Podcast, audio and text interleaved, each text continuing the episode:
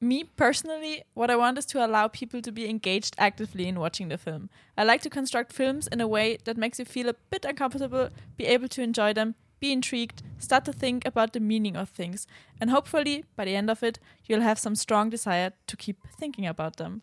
Und damit herzlich willkommen zu dieser neuen Podcast-Folge. Ich bin Sabi und mir gegenüber sitzt heute Wer? Raul. Hi. Ich habe mir gedacht, du machst dich vielleicht selber introducen. Nö, oder? nö. Ja, Nee. Hi, mein Name ist Raul ja, und ich sitze gegenüber. cool. Wie geht's dir heute, Raul? Äh, gut, ich bin ein bisschen fertig und ich bin ein bisschen eingeschüchtert, weil du hast dir jetzt gerade genau vor der Folge deine Jacke angezogen. Ja. Und es ähnelt so ein bisschen einem Sakko. Ja, es ist so Blazer, ich komme direkt von der Arbeit, ja, deswegen. du hast so, so ein Arbeitsoutfit an. Ich seit zwei Tagen nicht mehr geduscht. Gerade von der Uni. Ich riech mich selber hier im Schneidersitz. Das ist gar nicht gut. Oh, ja. Ich gar nicht wissen. Also ich würde sagen, meine, meine Confidence ist auf jeden Fall schon mal weg. Aber gesundheitlich gut. Sehr gut, das also freut mich. körperlich. Mhm. Mental. Oh, ist ein bisschen ähm, belastet Mhm. durch ähm, Stress. Oh. Zumindest kein persönlicher, wenn ich mich. Oh, und ich habe am Samstag Geburtstag. Ja, Äh, wir freuen uns alle schon. Hä, du weißt das? Oder? Sicher. Echt? Ja. Hast du das eingetragen im Kalender? No. Wo, Ich Okay. merke mir Geburtstage relativ einfach. wie das? Weiß nicht, außerdem haben jetzt viele Leute hintereinander Geburtstag. Heute hat wer Geburtstag, den ich kenne, morgen hat mein Chef Ach, und du am mag ich. Samstag. Also ich mag das gar nicht, wenn Leute um mich herum Geburtstag haben. Um, um meinen Geburtstag Geburtstag How haben. dare they? Ja, ich finde Ja. das echt wirklich immer so. Vor allem eigentlich Oktober ist ja in meinen, so wie ich Ja, es haben in viele meinem Leute im Umfeld Oktober aufgewachsen Geburtstag, ja. sind die meisten wahrscheinlich so neuermäßig rum, rumgeschmust. Ja, Dann ja. erscheinen die halt da im Oktober. Und das ist halt, die, die spawnen einfach im Ja, Oktober. wie auch immer, was für eine Ideologie oder Religion man halt verfolgt, erscheinen die halt da. Und dann ist es in Oktober Woche für Woche Geburtstag. Ich würde Und, ich würd sagen, spawnen ist, ist meine spawnen. Religion. Die spawnen die spawnen einfach. und ich habe immer jedes Oktoberkind einfach ein bisschen bemitleidet. Weil ich Oh. mir dachte, ja, du hast jetzt Geburtstag und ich denke schon an den Geburtstag von nächste Woche. Ja, ich finde immer, November ist immer so kritisch, weil du denkst so, ja, Valentinstag. Hä? Ja, wenn Leute Ah. im November Geburtstag haben, dann haben die Eltern halt so. Am Valentinstag Ja. rum. Ja, ja. Deswegen, ja. Was sag ich mit den ganzen Sommerkindern dann? ja, da war es halt dann spaßig irgendwann im Winter. da wurde spaßig. War es spaßig irgendwann Okay. im Winter. Ja, es tut mir jetzt, ich weiß gerade gar nicht deinen Geburtstag. Darf ich raten? Ja. Einfach blind? Ja. Soll ich mit Zahl oder nur Monat? Wie du magst. Okay, ich sag mal, erstmal gibst du mir so. Hast du noch dieses Jahr Geburtstag? Ja, ich habe noch Also Geburtstag. bleiben mir noch zwölf Monate. ja. Ähm, ich sag, du gibst mir irgendwie so. mm, Dezember. Nein. Ach, das war dein Freund, gell? Ja. Scheiße. Aber gut, dass du es von ihm weißt. Ja, gell? September? Na. August? Mhm. Jetzt ist peinlich, oder? Ja. Bist du ein Sommerkind? Ja. Oh oh. Juni? Ja? Juni. Ja. Okay, der 14. Nein. 18. Mhm. 21. Mhm. Wollen wir das die ganze Podcast-Folge machen?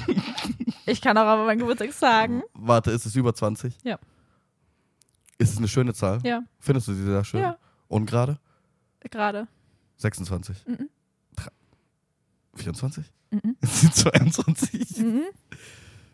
28? Nein. 30? Ja. Oh mein Gott. 30.06. Okay, 30.06. Ich merke es mir ab jetzt. Okay. Raul, 20.01. Uh. 2000? Eins? Hm, zwei. Zwei. Äh, du bist ja jünger wie ich. Ich vergesse dich immer. Okay. Okay. Wie geht's dir, Haben Sabi? Jetzt haben wir das abgehakt. Danke fürs Zuhören. Na, ähm, na mir geht's gut. Es ist gerade Jänner, glaube ich, immer bei jedem ein bisschen stressig, weil neues Jahr bringt neue, neue Responsibilities irgendwie und hat mehr Sachen, die man machen muss. Und es ist halt immer für viele Leute Prüfungsstress und Arbeit ist mehr los, weil wieder jeder aus dem Urlaub zurück ist und da gibt es mehr zum Tun. Aber sonst geht's mir eigentlich ganz gut. Startest Ähm. du auch noch so Erwachsene rein mit so einer weisen Aussage? Neues Jahr, neue Herausforderungen. Ja. Weißt du, und ich bin Aber- so, wann hast du Geburtstag? Na, aber ich freue mich auch, was das Jahr bringt, weil es passieren, glaube ich, sehr viele coole Sachen und gerade das Frühjahr ist immer sehr interessant, was Filme angeht, weil deswegen sitzen wir eigentlich da. ja. ähm, weil halt die ganzen Award-Seasons losgehen und die Oscars sind bald, also im März. Und man kann sich ein bisschen vorbereiten, was so passiert und die ganzen Nominierungen kommen raus. Das sind halt heute die BAFTA-Nominierungen rauskommen, ähm, aber das seht ihr dann eh noch auf Instagram. Also unbedingt vorbeischauen, Filmtalker-Wien, da haben wir die wichtigsten Nominierungen von die, von die Film Awards immer und auch die wichtigsten Gewinnerinnen und verlinken natürlich auch immer die, die gesamte Liste der GewinnerInnen überall. Ähm, also wenn ihr da mal auf den neuesten Stand kommen wollt, könnt ihr gerne vorbeischauen. Ähm, aber sonst bin ich gut ins neue Jahr gestartet. Es ist schon Zeit her, dass wir zu zweit eine Podcast-Folge aufgenommen haben, wir zwar. Ja, ich glaube, es war die Weihnachtsfolge. Ja, also unser, unser sehr durchwachsene Stimmt. Wo wir Weihnachtsfolge, wo wir Film- einfach einen Film vergessen haben. Ja, Ja, ja. ja. Machen wir das dieses Mal auch? Einen Film vergessen? Ja. Ne, ich bin besser vorbereitet dieses Mal, muss ich sagen. Ja? Ja. Und- Okay. ja, ich glaube- ich bin gespannt, Ja. weil über was reden wir denn? Falls ihr es in, im Anfangszitat schon erkannt habt, das war ein Zitat von Yorgos Lantimos, Mhm. Regisseur, griechischer, griechischer Regisseur, das ist der Zungenbrecher, oh mein Gott. Mhm. Ähm, und wir reden heute über seinen Werdegang, seine Filme und vor allem den frisch rausgekommenen Poor Things, den wir schon auf der Biennale haben sehen dürfen. Und der ist jetzt diese Woche im Kino gestartet, regulär, also große Kinoempfehlung für uns. Aber wir werden, glaube ich, später nur genauer auf den Ja. Film eingehen. Vor allem, du hast mir jetzt vorm Start, weil wir beginnen ja immer mit einem Zitat, hast du gesagt, ähm, ich darf nicht lachen, weil das ist ein ernsthaftes Zitat. Und ich war sehr verwirrt, weil ich mir dachte, hey, aus welchem verdammten Film bitte Ja, von also, Jorgos Lanthimos? Ich habe mir gedacht, wir switchen es mal ein bisschen ab und es ist kein direktes Filmzitat, sondern Mhm. wenn wir schon eine Folge über einen ganzen Regisseur machen, dann machen wir halt auch ein Zitat von ihm. Weil, Ziemlich Meta. weil danke, weil selbst wenn ich ein Filmzitat genommen hätte, dann wäre es halt so ein indirektes Zitat von, mi, von ihm, weil er halt die meisten Sachen halt selber geschrieben hat. Deswegen Ja. ja. gedacht, ja, können wir gleich wirklich ein Zitat von ihm nehmen und genau. Wo hat er das denn gesagt? Wo hast du denn das her? Wo? Aus irgendeinem Interview, das steht auf IMDb. Okay. Ja. Oh ja. Okay. Was ist dann so deine, deine ersten Gedanken, die dir bei Jorgos Lantimos irgendwie so in den Kopf kommen? Ich, ich denke bei Jorgos immer an Griechenland Absolut, ja. und eigentlich seinen Stil. ja. Also er hat einfach ein sehr. Es gibt es gibt diese FilmemacherInnen, die haben einfach ein, eine sehr markante Handschrift. Ja, Und das ist immer wieder schön, weil das natürlich auch irgendwie so eine zwei, zweischneidiges Schwert. mhm. Zweischneidiges Schwert. Ja, Ja, zweiseitige Medaille, weil eine Hand hat, läuft man da vielleicht Gefahr bei manchen FilmemacherInnen, dass man so fast immer das gleiche nur anders macht oder dass der Stil halt so Ja. überhand übernimmt. dass es ein bisschen langweilig dann wird. So, genau, ja. andererseits ist halt auch ein krasser Wiedererkennungswert. Ich meine, für ersteres wäre für mich so ein bisschen Wes Anderson, tut mir leid, ich glaube, Ja, damit ähm, bin ich hier jetzt schon ziemlich rausgeschossen. Nein, finde ich, ich, ich weiß aber, was du meinst. Es ist zwar, es ist ein sehr ähnlicher Stil, aber es ist halt, es passieren halt auch, klar, gleiche, ähnliche Themen, gleiche Ja. Themen in die Filme. Und das schon, ein bisschen. Überhand irgendwie, habe ich das Gefühl. Ja. Ich finde bei Yorgos ist halt trotzdem noch so unterschiedliche Filme, obwohl so die Inszenierung. Ich glaube, es kommt dann immer drauf an, wie die Filme dann im Einzelnen funktionieren, weil zum Beispiel ähm, Asteroid City von letztem Jahr war halt absolut Wes Anderson 100%, aber da Mhm. war halt der Film an sich halt nicht schwächer. Der war halt einfach schwächer wie andere, wie zum Beispiel ältere Wes Anderson-Filme. Mhm. Ja, auf jeden Fall. Ja. Keine Ahnung. Also das, das denke ich immer bei Yorgos hat einen sehr, sehr, sehr markanten Stil, der sich eigentlich durch die Filme, die ich gesehen habe, da sollten wir vielleicht auch drüber reden, welche Filme Ja. wir überhaupt gesehen Mhm. haben, ähm, sich so durchzieht und es ist immer sehr, sehr steril, habe ich es immer Ja. gerne genannt, sehr steril, sehr Ja. so, äh, wie sagt man, Deadpan-Humor, so Mm, dieses mhm. trockene, ja, absolut.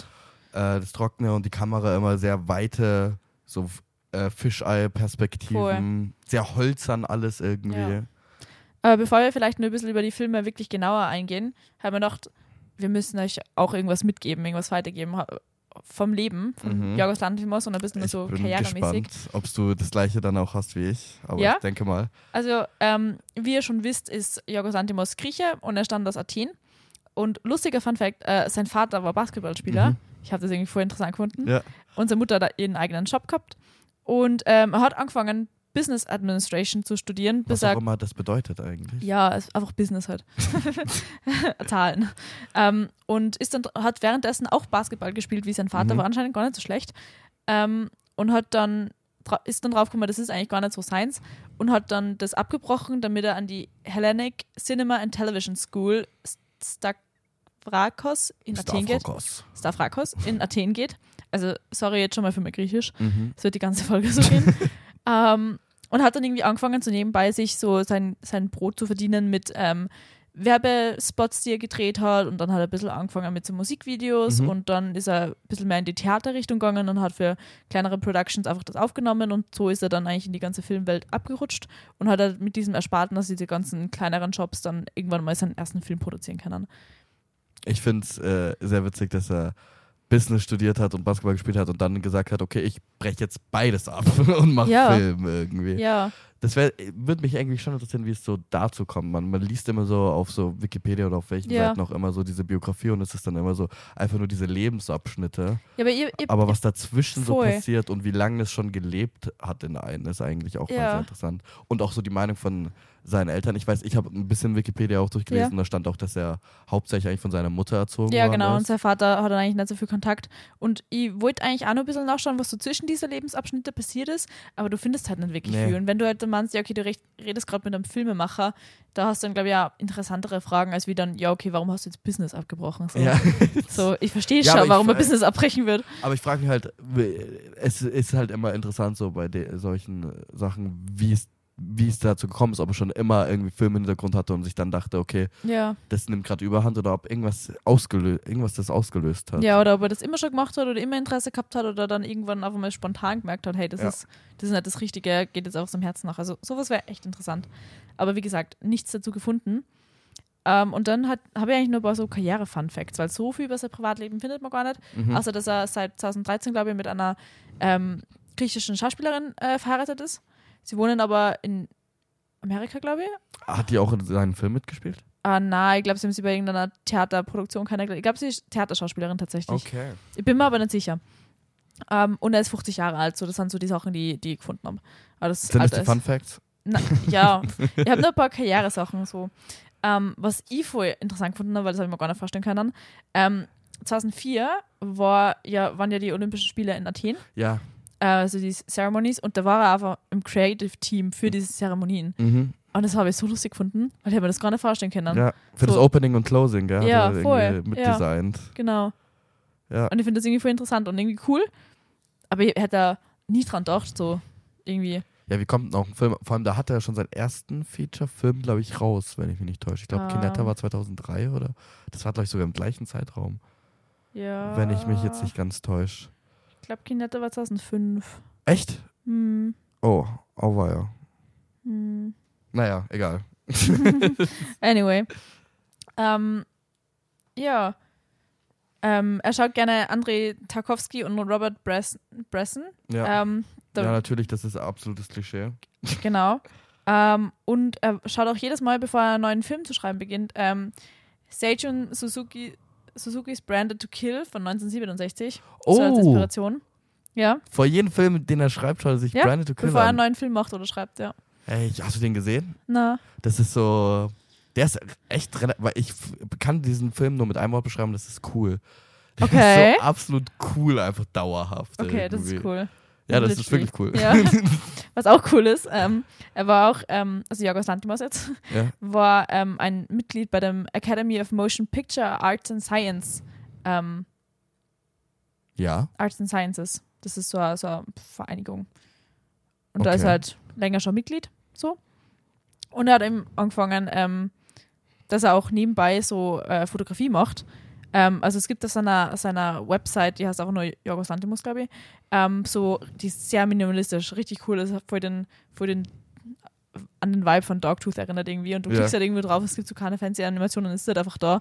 Gibt es ein paar ähm, Serien von Fotoshoots, die er gemacht hat, ähm, unter anderem mit Emma Stone, ich glaube, es gibt einen mit, mit Jonah Hill und für wirklich namhafte äh, Magazine, also Vogue Grease ist dabei oder mal für Gucci oder so und die sind Wow. halt wirklich so im Stil von Jorgos Lantimos Filmen, so, das könnten auch so Stills aus einem Film sein, nur halt so ein bisschen mehr inszeniert, so. Nice. So mit so Pferden und so, das ist saugeil. das ist richtig cool.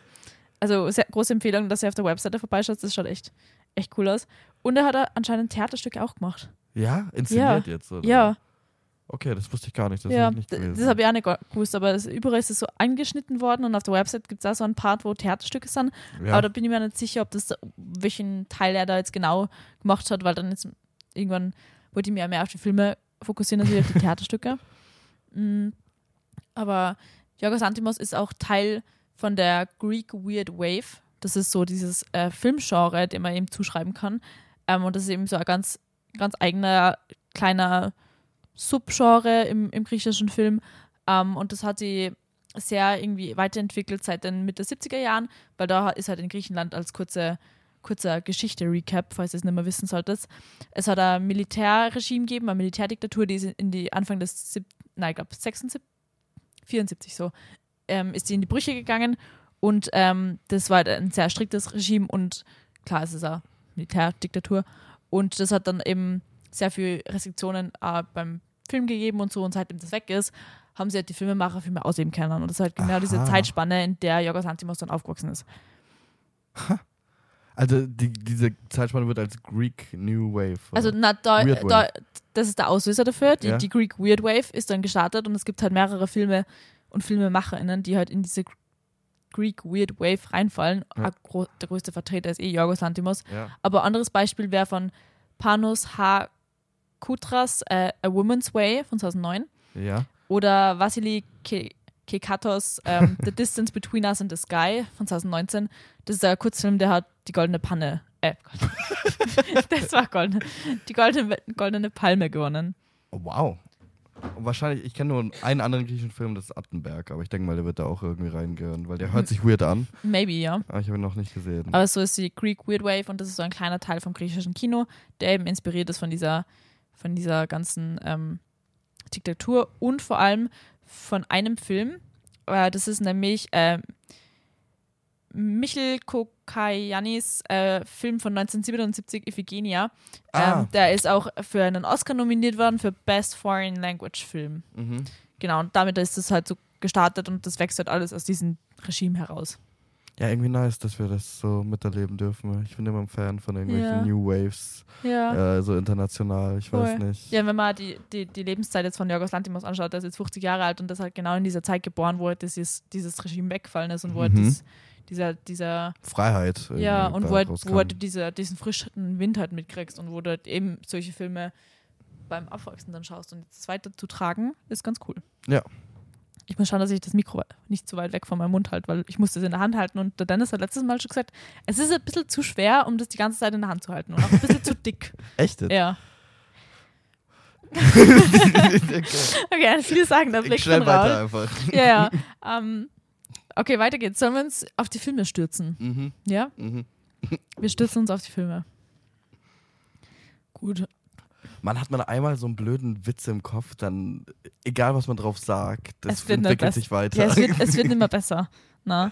Ähm, okay, du hast das falsch angeschnitten. Kinetta ist sein allererster Featurefilm. ich dachte mal ähm, Best Friend, weil ich habe irgendwas noch gelesen, nur kurz, aber ich glaube, der ist sowieso Also, so unbekannt. wenn wir uns mal die, die Filmografie anschauen, es gibt halt mehrere Filme und es hat halt eben alles angefangen mit so ein paar Musikvideos und einen Haufen Kurzfilmen. Mhm. Ähm, darunter zum Beispiel äh, Kurzfilm The Rape of Chloe von, Stimmt, ja. äh, von 1995. Der ist auf Letterboxd nicht so gut bewertet.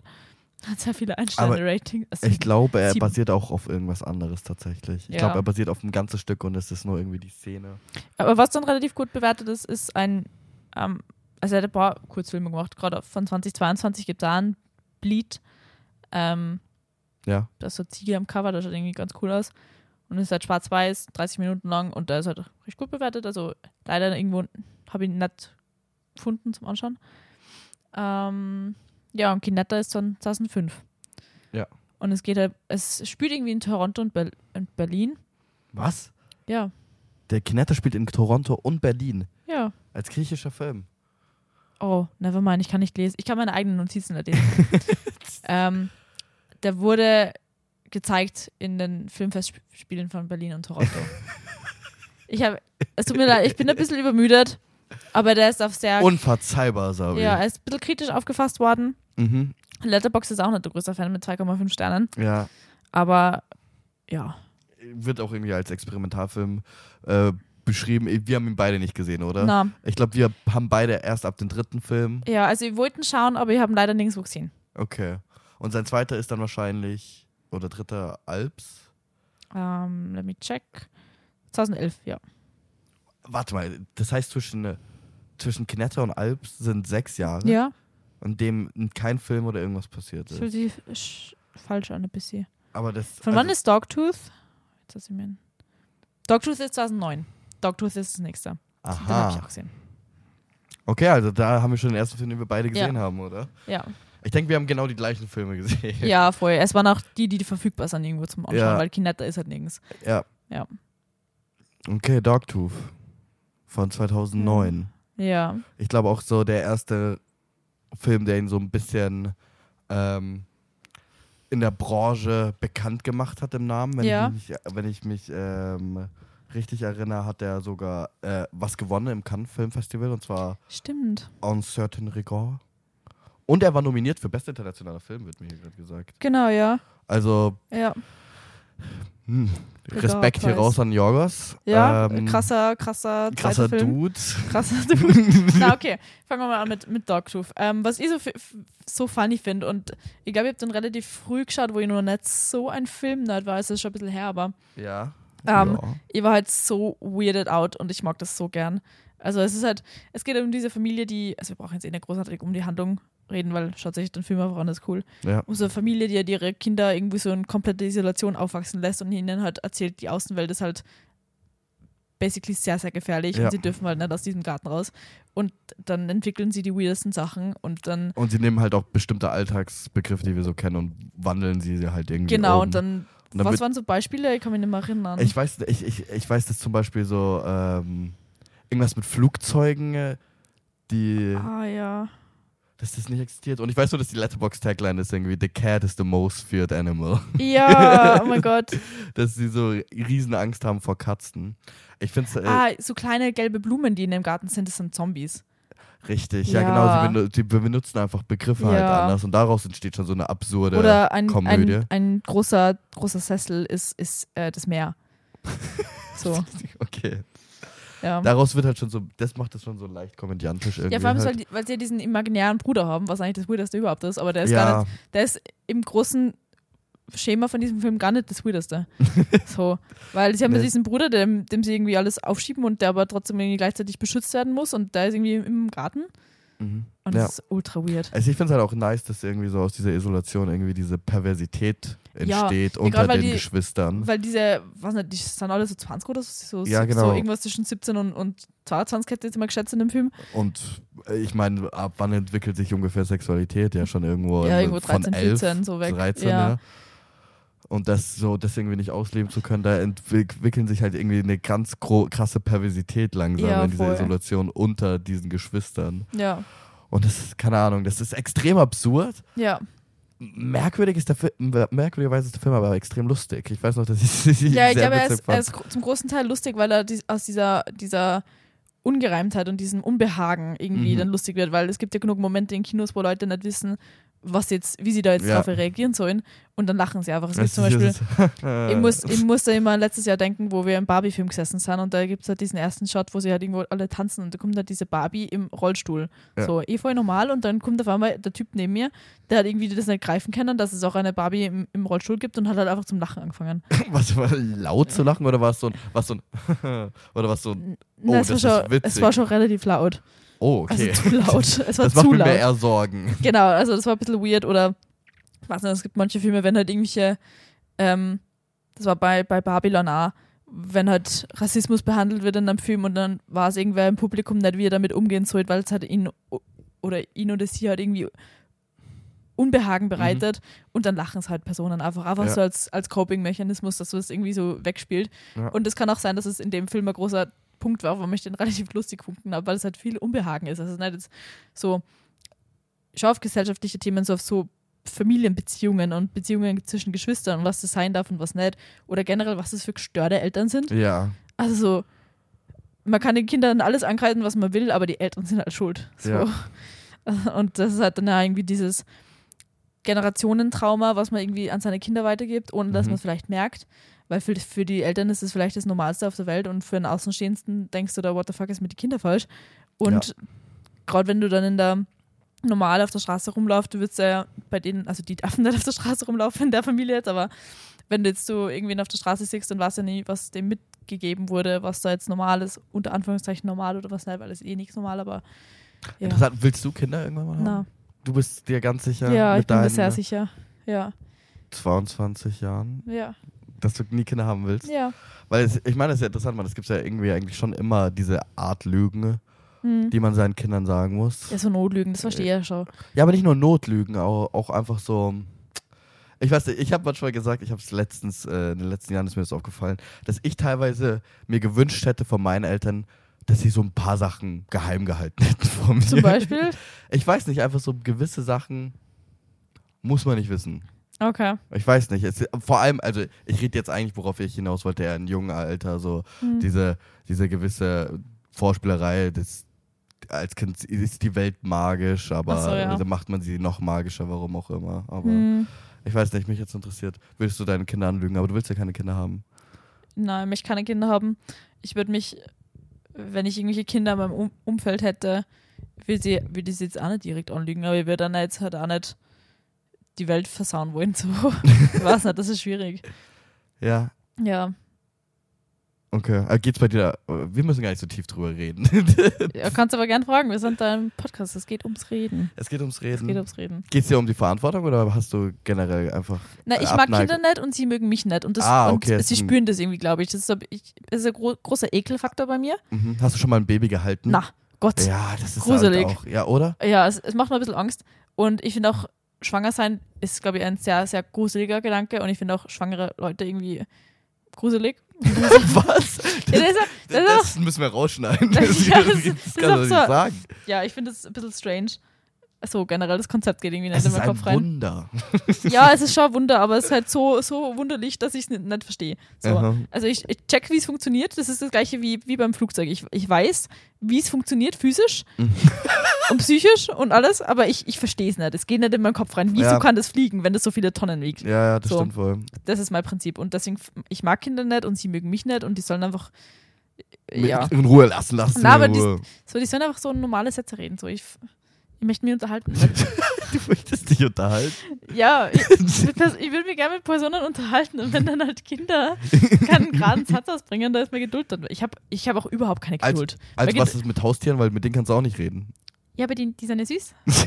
Ah, okay, Kinder. Ja. Okay, es fehlt an, an ähm, Ästhetik bei Ja, genau. Kindern. Es fehlt Ja. an Ästhetik. Gerade wenn, wenn die irgendwer Foto von seinen Babys zeigt, du musst dann halt immer sagen, es schaut, schaut süß aus, aber sie Mhm. sind halt absolut nicht süß. Hey, die meisten, ich habe noch kein wirklich süßes Baby ich habe kein gesehen. süßes Baby gesehen. Ich finde Vor, alle irgendwie vor ekelhaft. allem, we- wenn was süß ist, dann ist es eher wahrscheinlich so die Ausstrahlung. Mhm. Weißt du, was ich meine? Wenn es so sich Ja. gerade über was freut oder so, so, so Emotionalität, Ja, voll. die irgendwie, oder Neugier. Ich finde. Neugier ist immer das Schönste Ja, bei also Menschen. Ich habe schon, gemer- ich, ich hab schon gesagt in meinem, meinem Umfeld, ich werde auch so die coole Tante, die die Mhm. ganze Zeit auf Reisen geht und so. Die, Aber das Kind erst mit 14 kennenlernt. Nein, das nicht. aber die hat dann immer dort sitzt auf die Familienfeiern im Garten und so nicht schickt und sie aufregt über, Ja. also nicht aufregt, aber halt über ihre Reisen erzählt und dann irgendwie, was nicht, Sand aus von Ägypten mitnimmt und dann kriegt das Mhm. Kind in so eine Flasche, solche Und Sachen. du bist vom Kind so die und die, die, die coole, drogenabhängige, esoterische Tante. nein, nicht esoterisch, sondern so die coole, so ein bisschen so, so, Aha. so Diva-mäßig und dann schlafen sie am Wochenende bei mir und da dürfen sie erst einmal Chick rauchen mit 14. so. Gibt es Ja. in deinem Umfeld schon Gedanken über Schwangerschaft? Ja. Wow. Ja. Also meine große Schwester, die hat das jetzt schon, nicht jetzt, aber in, in naher Zukunft in Aussicht. Okay, also wirklich Tante. Mhm. Okay.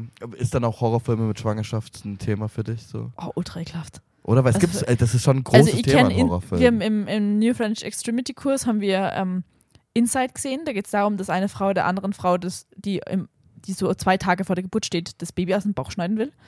wow. Der ist wild. Der ist richtig wild. Also der ist so blutig und so ekelhaft.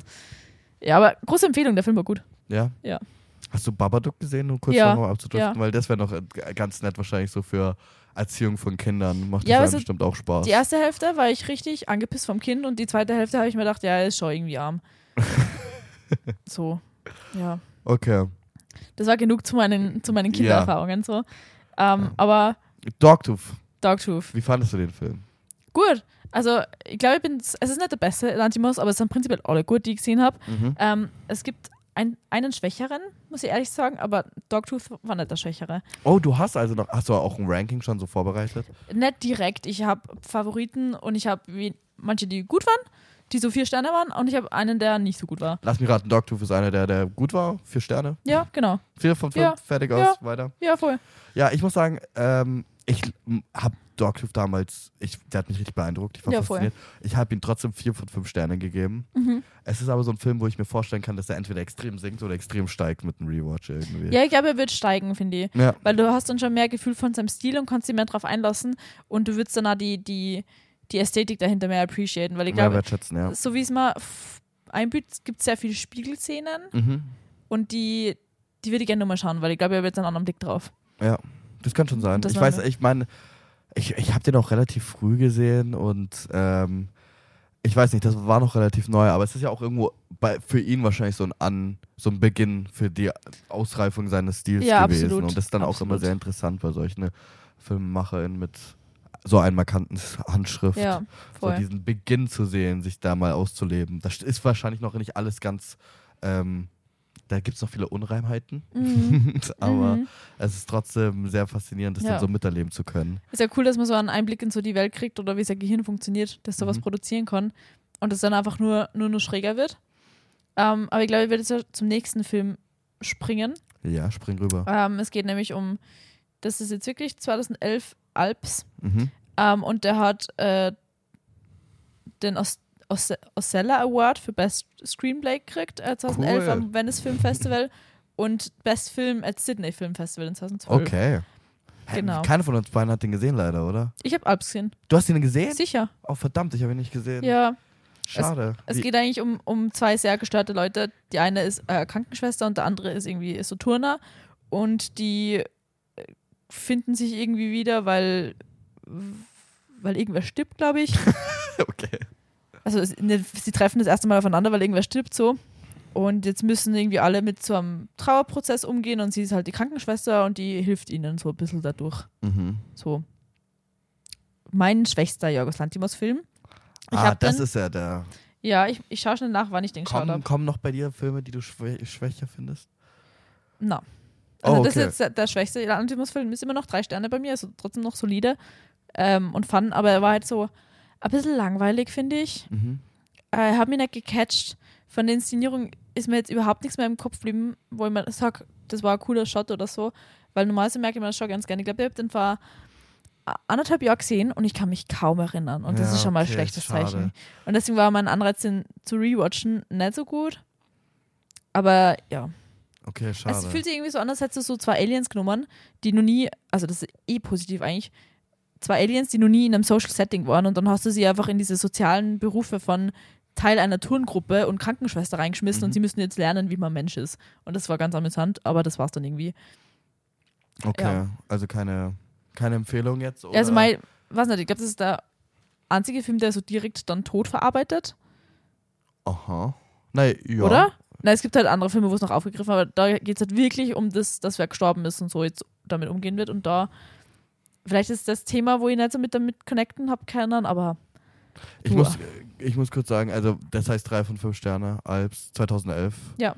Und er hat diese zwei Preise gewonnen, aber er hat jetzt nicht wirklich Ja. viel Aufsehen erregt. ja. Äh, ich muss kurz sagen, bevor wir zum nächsten ähm, Film gehen, äh, muss ich nochmal kurz von dem Thema abweichen, Mhm, weil äh, wir nehmen hier gerade in Dennis Zimmer auf Ja. und Dennis sitzt in dem Raum und schaut sich äh, auf Kopfhörer einen Film an. Ja. Und immer mal wieder fängt er an zu gähnen und es zieht mich so richtig Ja, immer- raus. Immer wieder fängt er auch an zu lachen. Weil Ja, ich habe vorher lachen. irgendwas gesagt, dass ich halt Kinder nicht mag und Dennis kichert da. Ja, genau. Sitzt er echt Aber kichert. die meiste Zeit gähnt er gerade die ganze Aber Zeit. jetzt hat er keine Ahnung, wovon wir reden. Ja, genau. Er ist auf jeden Fall.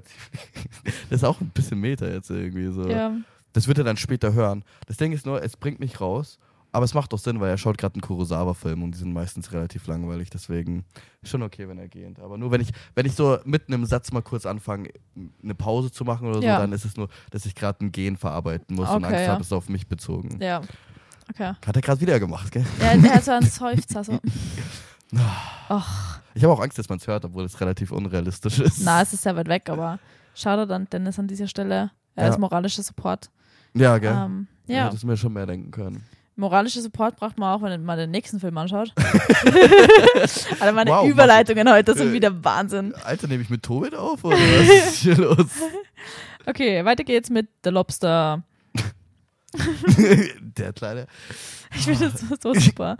Von wann ist denn The Lobster? Weißt du das Ja, auswendig? 2015 hat er die goldene, nee, nicht die goldene Palme gewonnen. Er hat Ähm, competed für die. Ja, Genau, er war, er hat den Jury Prize gewonnen an den 68. Filmfestspielen von Cannes und hat ähm, Best Screenplay und äh, Best Costume Design bei den European Film Awards gekriegt 2015 und 2017 war er dann nun nominated für the Best Original Screenplay ähm, beim Academy Award, also beim Oscar Mhm. und der Colin Farrell war nominiert für den Golden Globe Ja. und für äh, den European Film Academy Award für seine Rolle in The Lobster. Ja, also Lobster generell erstmal ein richtig nicer Cast. Und Ja. auch ein richtig attraktiver Cast. Richtig attraktiver attraktiver. Cast. Also Colin Farrell mit einem Schnauzer. Colin Farrell ist Fuck. so hot. Dann Rachel Weisz, großer Rachel Weisz-Fan. Ja. Und dann noch Lea Seydoux. Ja. Toller Cast. Ist auch, sein, ist auch sein erster englischsprachiger Film tatsächlich. Und ähm, Jorgos Lanthimos hat anscheinend auch in seiner Filmografie genau mit zwei Kameramännern zusammengearbeitet. Das, äh, das markt hier irgendwie der vorletzte Zusammenarbeit Mhm. mit seinen griechischen Kameramann ähm, Timios Bukitskis. Ähm, ja. ich werde es gar nicht richtig versuchen, ihn auszusprechen. Es ist Timios Bagatakis. Bagat Okay. Bagatakis. Denn ähm, wenn wir weitergehen, wird er einen neuen. Und da, das fand ich sehr interessant. Der ist jetzt noch mit seinen griechischen Kameramann, den ich Mhm. gerade versucht habe auszusprechen. Mhm. Und äh, es ist eine, sein erster englischsprachiger Film. Es ist eine, wieder eine absurde schwarze Komödie. Irgendwie, da fühlt sich Jorgos auf jeden Fall extrem wohl, wie man noch ja, merken voll, wird. voll. Ich glaube, ich glaub, das können wir auf jeden, auf jeden Fall auf all die Filme, die wir gesehen haben und hier auch erzählen werden, anwenden. Es ist Ja. eine absurde schwarze Komödie. Ja. Und ich finde es interessant, äh, der Film ist nämlich gedreht worden in, in Frankreich, Griechenland, Irland, äh, Niederlande und in der UK. Ah, was in so vielen Ländern? Ja. What the hell? Ja, äh, ich meine, es- die Sprachen, die vorkommen, sind auch Englisch, Französisch und äh, Griechisch. Echt? Wer spricht da Griechisch? Daran Also ich nicht. Steht auf Letterbox drin. Okay. Anyway. Also es, es geht um, es ist so eigentlich auch ein bisschen Sci-Fi, weil es handelt um diese, Es ist so ein bisschen Dystopien, so Ja. Dystopie so. genau, weil es ist so in einer nahen Zukunft, Mhm. äh, in der Single, das Single-Darleben auf jeden Fall sehr schlecht angesehen wird. Ja. Und dann äh, gibt es da so ein Hotel, Ja, ich würde Hotel sagen. Oder so ein Ressort, weil du kannst eigentlich nicht weg. genau, so ein Resort, in dem du gefangen bist, da wirst du hingeschickt als äh, Single-Mensch. Und da hast du äh, eine ge- gewisse Zeitspanne, die du auch 45 Tage. 45 Tage, die du Ja. auch theoretisch ähm, erhöhen kannst durch. Das wird der Film dir dann verraten. Ja. Ähm, und wenn, wenn im, du das im Ablauf der Zeit keinen Partner findest oder Partnerin, dann ähm, wird man in ein Tier verwandelt. Ja. Und, Und- das ist die Prämisse von The Lobster. Ja, und das ist vielleicht auch ausschlaggebend, warum es der Lobster heißt, aber du wirst halt auf jeden Fall. Es wird nicht schön, was mit dir passiert. Mhm. Ähm, und das ist halt sehr witzig, weil es ist halt diese, genau diese, diese, ein sehr romantischer und lebensverändernder und halt so ein bezaubernder Moment eigentlich, dass du halt deinen Partner kennenlernst und in dem Film ist es halt einfach so Zwang. Bürokratie, ja, absolute Bürokratie. Du ge- gehst so hin in ein Resort, musst das mal einchecken, musst da Fra Fragebogen unterschreiben und dann Ja. hast du so einen richtig strikten, geregelten Ta Tagesablauf, der so ausschaut wie in so einem richtig traurigen äh, Hawaii-Resort, das Mhm. viel zu wenig Geld hat, so in den 70er Jahren. ja. Und so richtig ein bisschen eklig, ein bisschen kalt. Und das ist halt so dieser Tagesablauf und am Abend gehst du dann zu, zusammen, zusammen Dance und das sind einfach alle so richtig Depri und das ist, macht eigentlich gar keinen Spaß. Und Ja, weil das, äh, ich finde das auch witzig, weil dadurch, es, es steht ja dieser Druck bei jedem, irgendwie einen Partner, Partnerin zu finden. ja, ne? also absoluter Druck. Und da ist auch dann wieder so ein bisschen Bürokratie, Bürokratie darin, Ja. in diesen Versuchen irgendwie so von Anfang an, bevor man sich kennenlernt, so einen Vertrag auszuhandeln, wie das laufen könnte in der Beziehung. voll. weißt du, ich würde das machen und ich würde das machen. Ja, Oder sich auch so zu verkaufen und Ja, handeln. und sich auch so, so, wirklich so, weil klar ist Dating auch so, aber dann ist halt eher mehr spielerisch, finde ich jetzt. Ja. Wenn du halt Leute datest, dann ist halt eher mehr so, so Sachen rausfinden und so und so ist es so richtig pragmatisch. Ich, ich Ja. kann mir jetzt nicht mehr genau erinnern, was so Zitate wären, aber dann ist einfach so, ja, also ich, ich bin gerne so und so oder ich mache Ja. das so und so und ich. Ich würde auch gern, ich würde auch Analsex zulassen. So. Das war, Ja, glaube ich, tatsächlich ein Ja, genau, solche Sachen. Also es ist halt dann, ist halt dann funny, wenn man dann so, so trocken über solche Themen redet, die Ja. eigentlich halt so genau so was Schönes sind oder so, wenn es halt so um Liebe geht. Und ich finde auch, der Film schafft es dann irgendwie mit dieser Prämisse halt auch diese schöne Gegenbewegung. Ja, also zu etablieren und dann auch wieder so moralisch ja. keinen wirklich höher zu stellen. Ja, ist unser Hauptcharakter Colin Farrell, der ist halt nicht so happy mit diesem System. Er will zwar trotzdem hin, weil er halt sich so ausgeschlossen fühlt in seiner Businesswelt und so. Mhm. Ähm, aber er möchte jetzt, er findet das auch ein bisschen schräg, was da los ist in dem Hotel. Mhm. Und dann entwickelt sich halt irgendwie so eine, eine Beziehung zu einer anderen Person und dann geht es halt darum, nicht mehr diesem System zu folgen. Ja. Ähm, und ich finde das auch sehr schön aufgemacht irgendwie von der, von der Inszenierung, weil halt die Ästhetik auch so, so trocken Ja. und kalt ist. Also so richtig, es ist so immer so ein bisschen trist. Es Ja, ist farblos. nie sonnig, es ist sehr farblos, es ist immer so so sehr einfache ähm, Gegenden. Also es ist nur so eine Wiese oder so ein kleiner Wald, aber es ist nie Ja. irgendwie so groß äh, atemberaubende Sonnenuntergänge oder so, sondern wirklich so sehr einfach und wirklich auch dieses einfache, mundane Leben, weil du schaust dir die Leute so beim Zocken anziehen zu in der Früh, also so richtig boring eigentlich Ja. und romantisiert, also macht halt genau das Gegenteil, was viel Romanzen machen, dass sie jetzt Sachen romantisieren. Ja. Und das ist halt eigentlich der Gegenteil davon. So pragmatische Liebe. Ja. Oh, John C. Reilly spielt, glaube ich, auch noch mit den Lobster, wenn ich mich nicht täusche, was let toll ist. check. Weil ich, ich liebe auch, dass Jorgos irgendwie immer es schafft in diesem Ja, Film. das spielt er auch mit. Und äh, Olivia Colman, die ist Ja. die Hotelmanagerin. Ja, toll. Ja, Ich liebe es, dass der Jorgos immer schafft, so, so einzigartige Performances aus seinen Cast rauszuholen, weil die ja, alle dieses Hölzerne haben. Ja. Irgendwie. Es, es Und die Jessica so Barton spielt mit. Wer? Jessica Parker? Jessica Barton. Wer ist denn das nochmal? Die spielt auch in Hannah mit oder in. Ah, ja. Ach, ah, ich weiß, wen du meinst. Du meinst The End of the Fucking World, diese ja, genau. Netflix-Serie. Ja, genau. Ja, richtig, stimmt. Ja, das wird auch eine She's sehr merkwürdige Dynamik. Woman. das finde ich super. Ja, Okay. oh mein Gott, es gibt einen Producer, weil du es vorher gerade gesagt hast, wegen dem Zitat, der ist Simon Arnal mit A-R-N-A-L. okay, sorry. Weil du vorhin anal gesagt hast, ja, ist jemand anal. Ey, muss ich schon sagen, oder? Also Ja. wenn du lesen willst, Musst du sagen. ja, wenn du das lesen wirst, dass ein Producer so heißt, dann- würde ich, wäre ich sauer, wenn du es mir nicht sagen Ja, ich würdest. weiß, so. wär...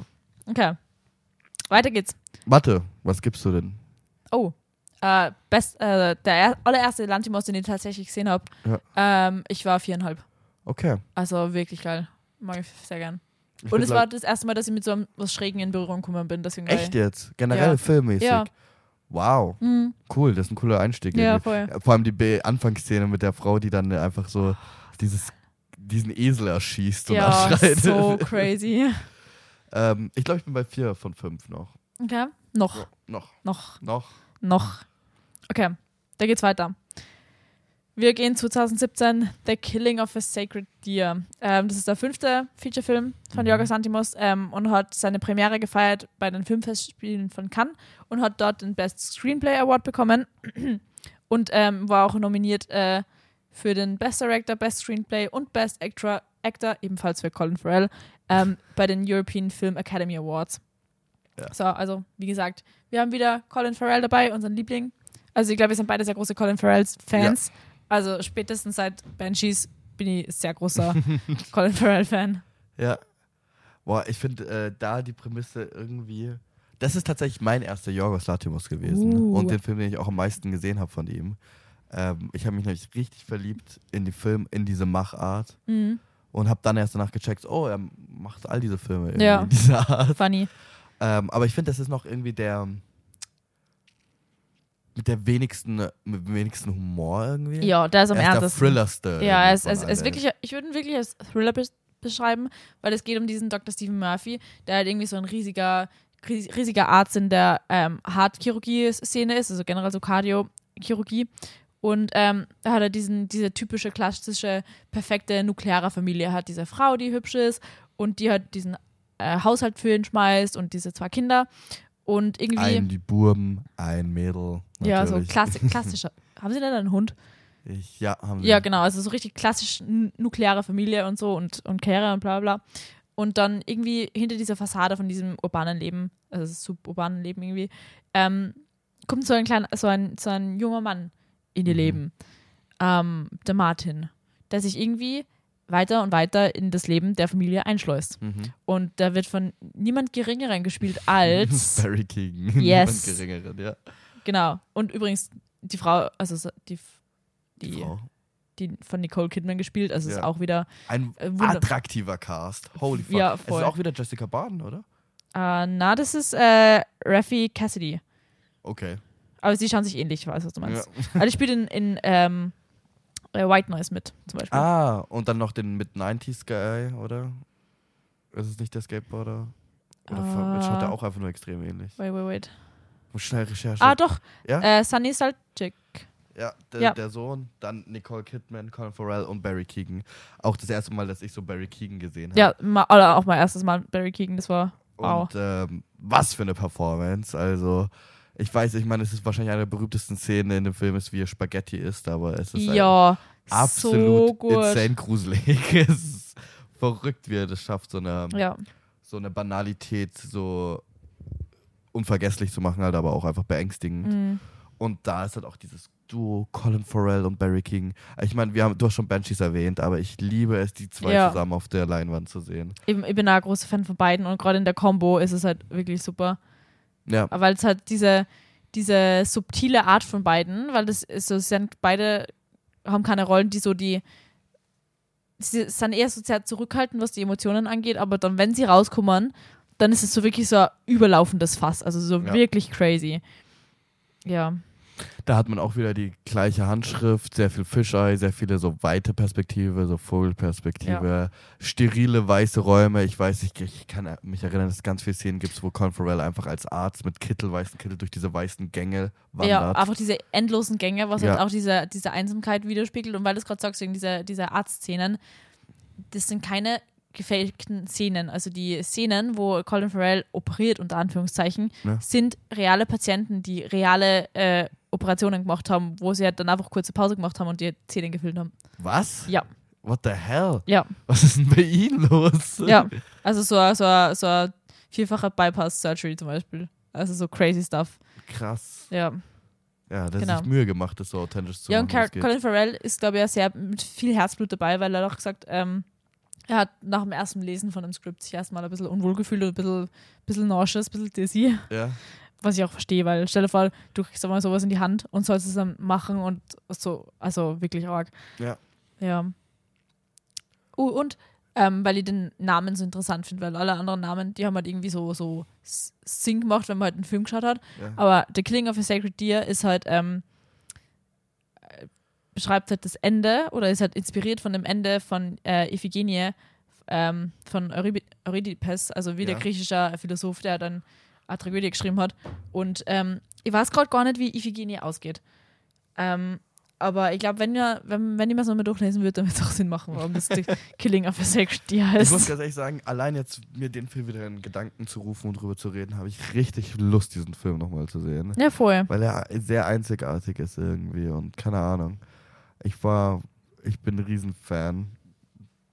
Ähm, Ich auch. von mir viereinhalb Sterne auf jeden Fall von fünf. Bei mir war es auch viereinhalb, also wirklich sehr, sehr hohe viereinhalb. Ich Ja. war kurz vor fünf Sterne. Für Colin Farrell. Ja. ja, Colin Farrell ist super. Der ist wirklich toll.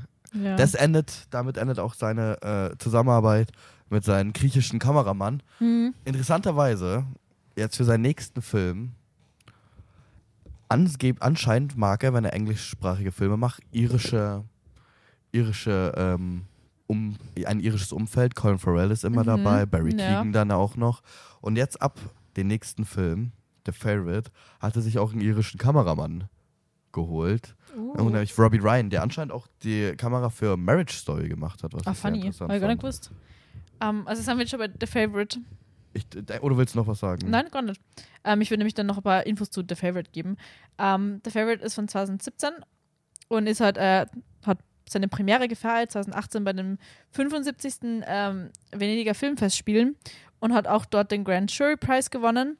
Und ähm, die Olivia Colman hat auch den Silver Lion und den Copa Copoli, Cop, Copa Volpi Best Actress Award gewonnen und natürlich den Golden Globe ähm, für den Best Actress in a Musical or Comedy.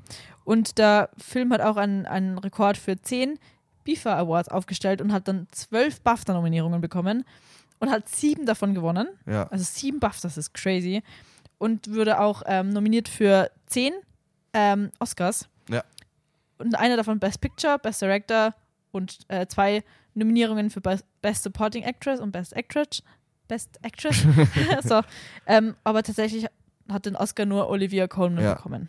Sehr nice. Ich finde es so nice, dass sie den bekommen hat. So eigentlich. cool, also Hat, wirklich haben, wir- hat er verdient. nicht auch Kostümdesign bekommen? Oder war das dann irgendein merkwürdiger Snap? Äh, Nur ne- ein, krass. Zehn Oscar-Nominierungen. Ich glaube, ja, tight auch irgendwie mit Roma mit den meisten Nominierungen, habe ich irgendwie gelesen. voll. Schade, also Kostümbild hätten sie auf jeden Fall auch verdient, weil das Mhm. ist Wahnsinn, was da. Ja. Was Also da sie haben dann, sie wird. haben dann glaube ich bei Best Picture, also gegen Roma verloren, kann das sein? Ja, nee. Roma hat nicht gewonnen. Achso, Äh, Irgendwas war mit Green Roma, Book hat, glaube ich, gewonnen. ja. Irgendwas mit- war mit Roma, aber mittlerweile gibt es ja hier Film, ähm, Oscars mit mehr Nominierungen. Ja. So. Aber also Olivia Colman wirklich sehr verdient. Also ich hätte gerne mehr, mehr Awards geben für den Film. Aber ist schon sehr geil. Ja. Ja.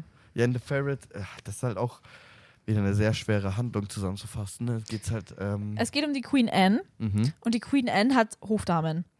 Also da hat eine, eine Hofdame auf jeden Fall, die sehr, sehr im Fokus steht. Ähm, und im Fokus meinen wir eine romantische Beziehung. Mhm. Und das ist natürlich sehr, es ist so ein offenes Geheimnis auf diesem Hof. So. Ja. Also es darf halt irgendwie so keiner wissen und das ist auch irgendwie so der, die Sache, wofür dann gewisse Personen Dinge in der Hand haben. Ähm, aber auch, ja, Sie ist aber auch eigentlich so ein bisschen die, die das Königreich leitet. ja, absolut. Also, sie ist Also- wirklich, wirklich eine, eine Königin, obwohl ja eigentlich ihr, ähm, ja, Also die Queen ist eher einfach extrem krank und will Spaß, hat eigentlich gar keine Lust, sich so damit auseinanderzusetzen. Ne? Ja, genau. Also sie sagt halt immer, sie, sie ist sick. Man weiß aber nicht, ob sie wirklich so sick ist, finde ich. ähm, und ob es dann nur so Ding ist, weil sie einfach keinen Bock mehr auf diese, diese, diese Rolle hat. Mhm. Ähm, und die, ähm, Lady ja. Marlborough oder wie sie hieß. ja, voll. Es gibt auf jeden Fall die Sarah Churchill und das ist eben diese, diese der Hofdame, die halt so ihr, ihr engste Vertraute ist und ihr Rat gibt, wo sie auch diese romantische Beziehung hat. Und eines Abends, eines Tages kommt halt diese Abigail Hill, ähm, das ist gespielt von Emma Stone, äh, die die Cousine von Sarah Churchill ist und irgendwie entsteht dann eine sehr interessante Rivalität zwischen den beiden Frauen, weil sie beide um die Gunst der Queen Anne pöbeln. For lack of a better word. Ähm, ich finde das interessant, weil ich das irgendwie voll vergessen, dass es Cousinen waren. ja. Ähm, und die hat beide dann äh, romantische Beziehungen mit dieser Queen Anne wollen und sich eigentlich nur gegenseitig eins auswischen wollen. ja und darunter halt, leiden halt auch, leidet halt auch die Queen Anne im, im Endeffekt. ich muss ehrlich sagen, ich liebe, ich bin ja, ich bin, ich hasse diese ganzen deutschen ne, Vertitelungen, also vom Mhm. Film. Aber ich liebe den deutschen Untertitel von The Ferret, weil er ist Intrigen und Irrsinn. Mm. Und es ist wirklich so, diese beiden Hauptpunkte in diesem Film ist einfach dieser absolute Irrsinn von dieser, ja, keine Ahnung, diese Monarchie, diese absolute Schere auch und dann, Ja. was so die Reichen machen in ihrer Freizeit, Ja. das ist völlig absurd. Äh, beste Szene, ähm, es war, ist auch die einzige Rolle, in der ich Nicholas Holt mag, weil ich finde, sie ist sehr, sehr passend für ihn. Ähm, ich bin kein Nicholas Holt-Fan und einfach in, diesem, in dieser Perücke, als dieser lächerliche Robert Harley da Ja. rumzustehen in seinen Stöckelschuhen und seine Leggings und so und hat komplett aufgemacht in dieser Fischei-Perspektive rumzustehen und so beim Entenrennen zuzuschauen, ist halt das, wo ich Nicholas Holt sehe. so als Ich hatte Schauspieler. das Gefühl, er hat fast nur solche Rollen, deswegen. Ja, er hat, schon, er hat schon sehr interessante Rollen, aber das ist halt so eine, wo, wo es. Er wird schon ernst genommen in der Filmwelt auch so, aber er ist halt so. So passt zu seinem Vibe, finde ich. Okay. Weil, ja. was nicht. Also ich mag Nicholas Holt, also leck mich. aber trotzdem, sehr, sehr funny Rolle Ja. von ihm. Und es ist halt, genau, es geht eigentlich um diese zwei. The Favorite sagt sie eigentlich schon. Sie Ja. wollen beide halt irgendwie, sie kommen beide von irgendwo weiter unten und sie versuchen sich so ein bisschen hochzuarbeiten. Die eine Ja. ist halt schon ziemlich gesessen da, hat diese intime Beziehung mit der Queen, führt auch eigentlich im Hintergrund, Mhm. zieht sie die Strippen Ja. und leitet so ein bisschen dieses Königreich. Und Und dann kommt diese Abigail, die Cousine, die sich halt irgendwie durch. Ja, die aber Charme auch aus bessere Verhältnisse kommt, Kam. aber irgendwie Schluss gemacht. Also, Nee, nee, ne, irgendwas ist passiert. ihr Vater, ähm, sie war eine Lady Ja, und ihr genau. Vater hat sie mit äh, 11 oder 15 äh, verwettet im Spiel. Ja, das ist passiert, genau. Genau. Der, der Vater hat einfach seine Familie pleite gemacht durch sein, sein, sein Zuchtproblem. Ja. und hat dann einfach seine Tochter an die Queen Anne verkauft. Als, als, zuerst als, auch eben als Hofdame. Ja. Und dann hat sie sich halt irgendwie hochgerangelt und hat dann irgendwie so kurz diesen, dieses Hochgenossen von, sie ist wieder eine Lady. Ja. Und darf halt, darf sich von ihrer Cousine da be, ähm, Ja, es bedienen entsteht lassen. dieser Krieg halt irgendwie, um so der Ja. Favorite zu sein von der Queen. absolut crazy Cast. Also wir haben es erst schon kurz angeschnitten. Olivia Colman als Queen Anne, dann Emma Stone als Abigail Hill, Rachel White als die Lady Sarah Ja. und eben Nicholas Holt, Joe Alwyn. Also wirklich coole Namen und Mhm. sehr, sehr viele bekannte Gesichter auch. Es macht einfach Spaß beim Zuschauen. Ja, tolle Performances auch. Ja, voll. Also vor allem cool. Olivia Colman. Ich bin immer wieder begeistert, wenn ich sie sehe. Ja, weil gerade diese, diese Gefühlsausbrüche, also zuerst, ich mag es bei Jorgos Lanzimos Filmen irgendwie gern, zuerst sind so die Gefühle so irgendwie so unterm Radar und so, man, merkt, man kann sich schon irgendwo erahnen, aber sie Mhm. sind sehr subversiv und irgendwann gibt es halt diesen crazy Clash, wo dann wirklich diese argen Gefühlsausbrüche hast, irgendwer, diese großen Intrigen, die das fast zum Überlaufen bringen und dann so, ich habe immer so dieses Kreischen, so fast so Kreischen im Ohr von der Queen Anne, wie, wie sie halt dann so wirklich dann explodiert fast. Ja. Ja, mag ich Ich gern. mag, ich mag auch eigentlich ganz gern, dass du wieder diesen markanten, äh, diesen Stil hast von Jorgos Mhm. mit diesen Fisheye-Lenses, Ja. sehr weite Perspektiven, die Kamerafahrten sehr unnatürlich am Boden mit oder über den Köpfen mit. Ja, Und dann hast du aber diese sehr authentisch echten Kostüme und Kulissen. Ja. Und das bildet auch irgendwie einen sehr interessanten Kontrast. schaut so schön aus. Also finde ich echt Ja. Richtig cool. Aber wie ist das so beim, beim Schauen gegangen, ähm, wenn du den irgendwo einordnen wollen müsstest? Du meinst jetzt in die anderen Filme oder was Mhm. meinst du genau? Ja, also im Vergleich zu den anderen Filmen. Ich finde, er hat auf jeden Fall ein bisschen Längen irgendwie. Ja? Also ich muss auch sagen, bei meiner letzten Erfahrung, äh, ich habe den jetzt vorgestern gesehen, äh, musste ich auch unterbrechen, den Film für eine Zeit. Oh. Äh, und ähm, habe ich mit meiner Freundin geschaut, die überhaupt nicht aufgepasst hat. Oh. Und dann, äh, das lenkt einfach alles ein bisschen ab. Aber also ich mag den Film sehr gerne. Ich finde aber schon, dass er teilweise ein bisschen langsam ist. Ja, also als ich glaube, negativer Punkt. als großer Punkt ist, was vielleicht auch diese Langsamkeit erklären, was wird, was, warum wir es auch unbedingt ansprechen müssen, ist halt diese Depression. Ja. Also die Queen Anne ist halt krank, also sie betitelt es immer nur als Krankheit, aber es sind eigentlich Depressionen, was halt natürlich eine psychische Krankheit ist. Ähm, Und Gicht. und Gicht natürlich, ja. Ähm, und das geht halt irgendwie so um, es spielt so um, um 1704 und eigentlich gibt es ja auch den, den, den Husband, den Prince George of Denmark, aber den, der ist halt nie im Film, obwohl der ja, erst stimmt. vier Jahre später stirbt, so in, in Real Life so. Als ob? Ähm, und halt die ganzen Kinder, die gestorben sind von der Queen Anne. Ja. sind, das ist halt auch ein Grund, warum sie so Depressionen hat. Ähm, ja, Was würdest du denn geben? Wo reißt ihn ein? boah, viereinhalb. Ja, Okay. Ich bin bei vier. ja. Ja, bei vier von fünf. Ich muss sagen, ich bin ein sehr großer Emma Stone-Fan, also ich liebe Emma Stone und deswegen. Ich auch. Oh, ich sehe gerade, ich habe dem Film fünf Sterne gegeben. Wow! Ja, Da noch ein bisschen mehr Lob ausschütten. ja. bitte. Wahrscheinlich für die, wahrscheinlich für die ganze Queerness dahinter, also für die, Ja, für die ganzen. Ich muss sagen, Emma Stone habe ich tatsächlich so bei Easy A lieben gelernt. Funny. Na, bei mir war es dann, glaube ich, La La Land. Oh, ja, fair. Ja, für so als erster Connection-Punkt. Mhm. Na, actually, Spider-Man. Spider-Man mit Andrew Garfield. Ja. Weil da habe ich den übelsten Crush auf Andrew Garfield gehabt, so wie so, weiß nicht, 13 war. Und auf Emma Stone? Und dann habe ich gemerkt, dass ich auch einen Crush auf Emma Stone habe. so. Ja. Ja, na, mag ich sehr gerne den Film. Der, Fav der Favorite ist super. Mhm. Ähm, dann, wenn wir chronologisch weitergehen, gibt es einen Shortfilm, also Bleed, dieser 30-minütige Schwarz-Weiß-Film, ähm, mit Emma Stone und Damien Bonnard. Ähm, und es, den hat es nur ähm, gescreent gegeben mit einem Live-Musikorchester äh, Wow. 2022 bei den Greek äh, National, bei der Greek National Opera so und beim ähm, New Yorker Filmfestival 2023. Holy shit, also zwei Aufführungen oder was? Mhm. Was ist mit diesen anderen? Den, ha- haben wir den schon übersprungen dann? Oder Äh? Nimek. Ja, kommt er jetzt. Ah, den kennen wir, da habe ich einen Nachschlag von Wonder ist, aber den können wir auch gerne kurz anschneiden. Weil der ist, glaube ich, auf Netflix verfügbar, wenn ich mich nicht täusche. Ist sogar- ist auf Mubi und Disney Plus. Ah, Also Nimik ist ein zwölfminütiger Kurzfilm von 2019 und es geht eigentlich darum, dass ein Mann eine Dame trifft im, in der U-Bahn. ich sag's dir echt, Und- ich habe keine Ahnung.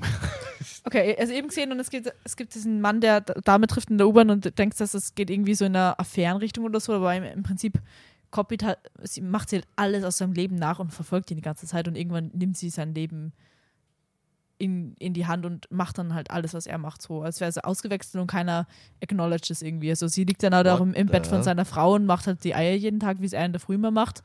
Aber ja, und dann geht er rum und sucht sich irgendwen, den er copyen kann, bis er sein Leben übernimmt.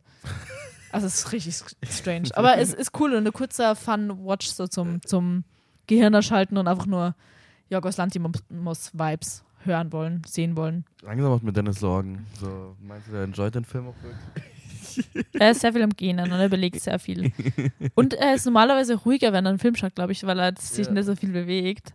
Aber Oh, jetzt hat er uns angeschaut. Jetzt hat okay, er's- jetzt hat wir schauen okay, wir müssen weiter. weiterreden. Was war der nächste Film, wo wir Also. gesagt haben? Also Nimik ha- haben wir jetzt abgehakt, einen Kurzfilm. Und Bleed haben wir jetzt auch als Kurzfilm abgehakt. Dann sind wir eigentlich schon Sind wir bei im aktuellen Zeitalter. What angelangt. Das ist schnell Die vergangen. ganze Nostalgie ist verschwommen. ja. Okay, es geht los mit Poor Things, dem neuesten Film von Jorgos Lanthimos. ähm, der hat auch die, den Goldenen Lion bekommen 2023 am Venice Film Festival. Und ähm, ja, Ja, re- recht so viel mehr. Ähm, kann er noch nicht gar nicht bekommen haben. nee, also er hat schon Sachen bekommen. Lass mich kurz nachschauen, ob das schon in meiner Ja. Liste drinnen steht.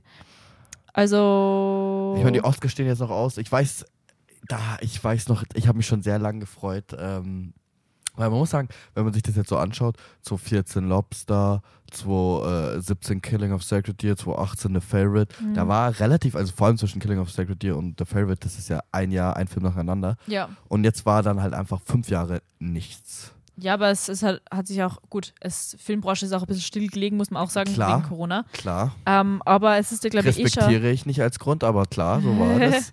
ähm, und ich habe mich sehr gefreut, weil es kursierten die ganze Zeit die ähm, Gerüchte darum über Jorgos nächsten Film. Und zwar einmal die Mhm. Buchvorlage My Year of Rest and Relaxation Mhm. oder dieses Poor Things von Alistair Gray, das Drehbuch, was da rumgeschwirrt habe. Ja. Ähm, und ich war so hyped, dass ich mir sogar tatsächlich das Buch gekauft habe und gelesen habe. Das Buch ist toll und ich hoffe, er macht es auch noch, weil das wäre. Ich würde es richtig feiern, glaube ich, weil das Ja. ist eine schöne Vorlage. Und dann kam auf einmal, okay, Poffings ist draußen. Mhm. Und die ersten Reaktionen sind schon so durch die Decke gegangen. Ja, also es ist wirklich ein Film, der sehr, sehr gut ankommt. Also er hat wirklich jetzt äh, auf IMDb äh, Nummer 143 bei die Top-Rated Movies äh, erreicht. Wow. Und er hat äh, elf BAFTAs, äh, warte, ich muss kurz nachschauen, äh, für Nominierungen und ich finde es so unübersichtlich bei IMDb, Ja. was er gewonnen hat und was er, was er nominiert worden ist. Hat auf jeden Fall unzählige BAFTA Award-Nominierungen gekriegt. Ähm, und Aber hat nicht Dennis gerade vor der Aufnahme gemeint, nicht mal für Regie wurde Jorgos? na, das war für die, für die, für die, ah ja, für die BAFTA-Nominierungen, aber die Golden Globes sind schon draußen und Ja. die, wie heißt das andere, Critics' Choice Awards. Und da haben sie natürlich abgesandt. Also die, die Emma Stone hat auch den ähm, Critics' Choice Award für Best Actress gewonnen. Und ähm, bei den Golden Globes, da hat auch ähm, Emma Stone für Best Picture, Musical oder Comedy ähm, die, also Best Picture ist er geworden so.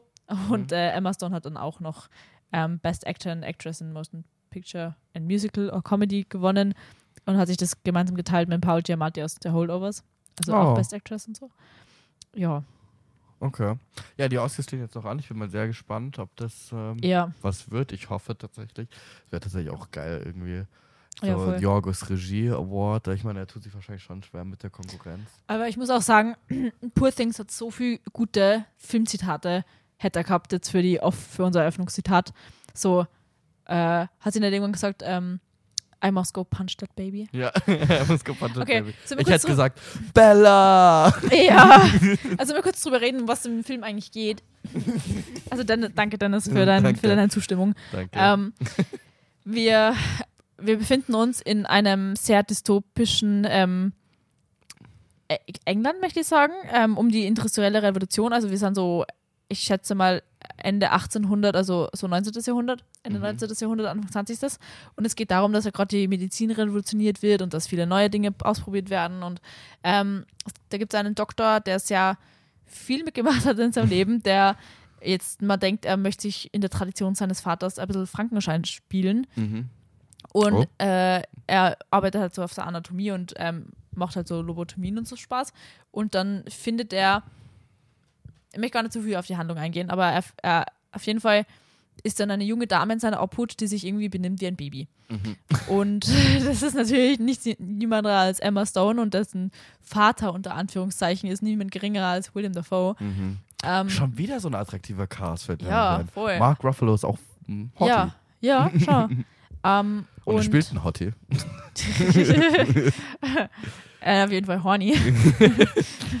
ähm, auf jeden Fall geht es darum, dass dann diese junge Frau irgendwie neue Dinge lernt und die Welt irgendwie neu entdeckt mit der Neugier eines, eines Kleinkindes. Mhm. Unter anderem auch wieder die tollen namensverändernden Gebungen irgendwie statt Vater nennen sie, nennen sie ihren, ihren Erzieher, sage ich jetzt einmal, einfach Gott. Stimmt. er hat auch oh. zu ihr gesagt, I am God. Ja. Und deswegen nennen sie ihn die ganze Zeit Gott. Es macht aber Sinn. Im, im, Ja, weil er halt Gott Kontext spielt. Weil er halt Ja, in diesem, in diesem Kontext Gott spielt, was auch irgendwie cool ist, also so ein bisschen so Frankensteinsmäßig. Ja. Ähm, macht Sinn, finde ich auch cool.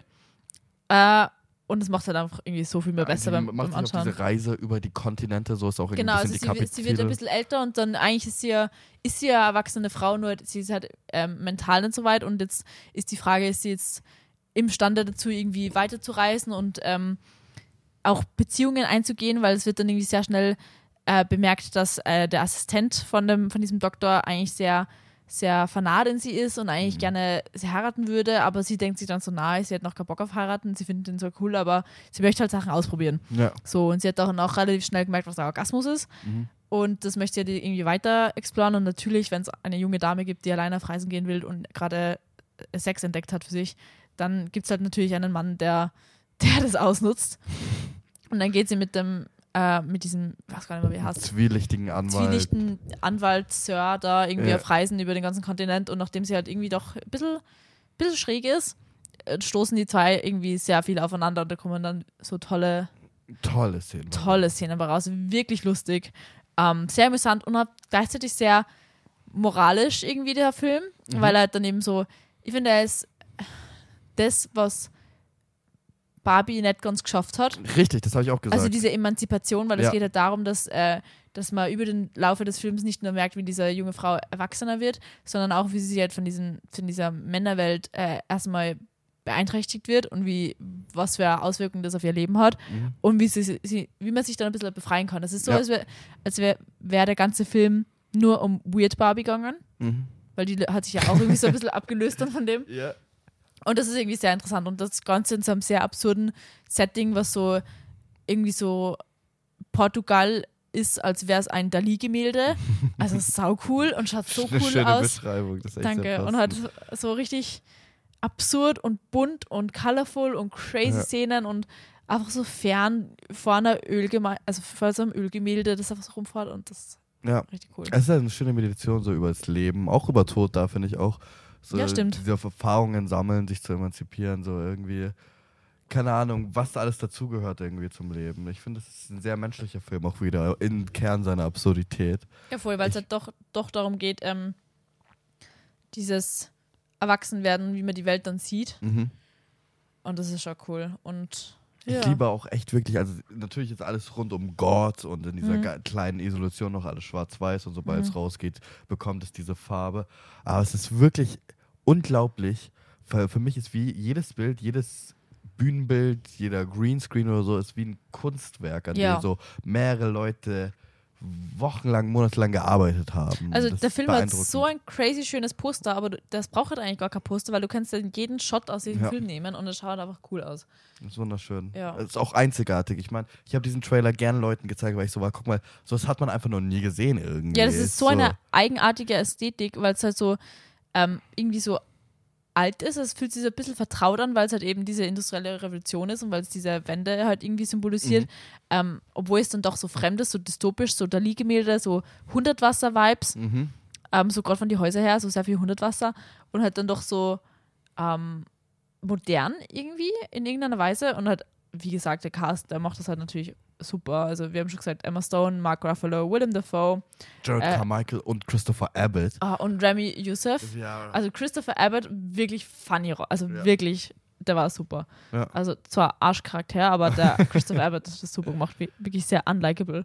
äh, Ähm, ja, ich finde, ähm, es ist auch sehr beeindruckend, dass das eigentlich eine zweieinhalbstündige Komödie ist und Mhm. trotzdem so, so feinfühlig und ernst so Ja. große Themen behandelt. Und keine Ahnung, ich bin sehr, sehr beeindruckt erstmal von Jorges Inszenierung. ja. Aber ich würde auch gern echt dieses Drehbuch mal von Alistair Gray gelesen haben. oh, voll gern, ja. Äh, Ich finde beides beeindruckend, erstmal so eine Idee zu bekommen und dann Ja. liest das ein Jorgos und ist so, okay, das verfilme ich so. Ja. Und ich finde das Kostümdesign so crazy. Ich glaube, es hat eh schon Auszeichnung gekriegt. Ähm, weil es spielt halt genau in diese, diese eben industrielle Revolutionszeit rein und da ist halt viel, hat Haar eine große Rolle gespielt und bla bla. Und ähm, 1911 hat er hat er Gemälde von Egon Schiele gegeben. Mhm. Ähm, Nude Girl Standing with Long Hair and Black Blue Drape. Ähm, und das hat so, das Design ist halt inspiriert für Echt jetzt? Bellas Charakter, ja. Ähm, es schaut anscheinend sehr, sehr ähnlich aus. Und die, ihre Haarextensions, das ist so cool, weil es sind so richtig lange schwarze Haare und die werden ja immer länger während dem Film.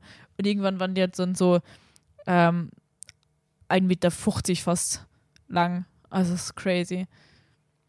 Ähm, ja, ich weiß noch, ein Fun-Fact darüber ist, dass äh, äh, Jorgos Lanthimos sich mit ähm, Alistair Gray getroffen hat Mhm. und die einfach miteinander geredet haben und er so war, ich, anscheinend war er sogar schon mal vorbereitet, dass er diesen Film verfilmt, also Alistair Gray, Mhm. dass das daraus wird und es hat, ist dann irgendwie halt einfach nie dazu gekommen. Und es war einfach irgendwie, er erzählt so darüber, dass es ein netter Abend war und dass er sich einfach gefreut hat, dass er Ja. Jorgos, der junge Mann, das jetzt mal an, an die Hand nimmt. Und er ist anscheinend davor verstorben, Oh, aber er hat den Film nie gesehen. Das ist schade. und er hat selber gesagt, Jorgos, dass er sogar versucht hat, in Willem Dafoes Charakter so ein bisschen von Alistair Grays Oh. Eigenheiten reinzubekommen. Dass er, er ist sowieso in den Film, weil es stammt so Ja. aus seinem Gehirn, aber das auch so seine Art, wie er geredet hat. Er war anscheinend eine Mhm. sehr, sehr kreative, künstlerische Seele und wie er sich so Mhm. verhalten hat, dass das so ein bisschen in Willem Dafoe, Da- Dafoes Charakter sich so widerspiegelt. Und deswegen, äh, deswegen äh, produziert er äh, Blubberblasen aus seinem Magen. Stimmt, ja. Na, auf jeden Fall, ähm, große Filmempfehlung. Ich war sehr happy, dass ich den auf der Biennale schon gesehen habe können, Mhm. ähm, weil ich glaube, länger hätte ich das Warten eh nicht mehr ausgehalten. Ähm, weil er war echt cool. Ähm, ich finde, ne, mir hat der Favorite tatsächlich besser gefallen, glaube ich. Wow, okay. weil die da die, die Story, weil da war es halt spannender. Also klar war der Film jetzt auch spannend, aber halt auf einer anderen Ebene spannend, weil ich mag so Thriller-mäßig Sachen ganz gern. Und da waren halt, ähm, war halt The Favorite oder Killing of a Sacred Deer mehr Thriller-mäßig. Das war jetzt Mhm. schon so Black Comedy und so ein bisschen Drama, was so die Mhm. Beziehungen angeht und halt viel emanzipatorischer und so. Also das hat, es ist halt auf andere Ebenen nicht miteinander vergleichbar teilweise. Aber ich mag halt so prinzipiell persönlich so Thriller-Horror-Sachen mehr, deswegen habe ich der Favorite besser gefunden.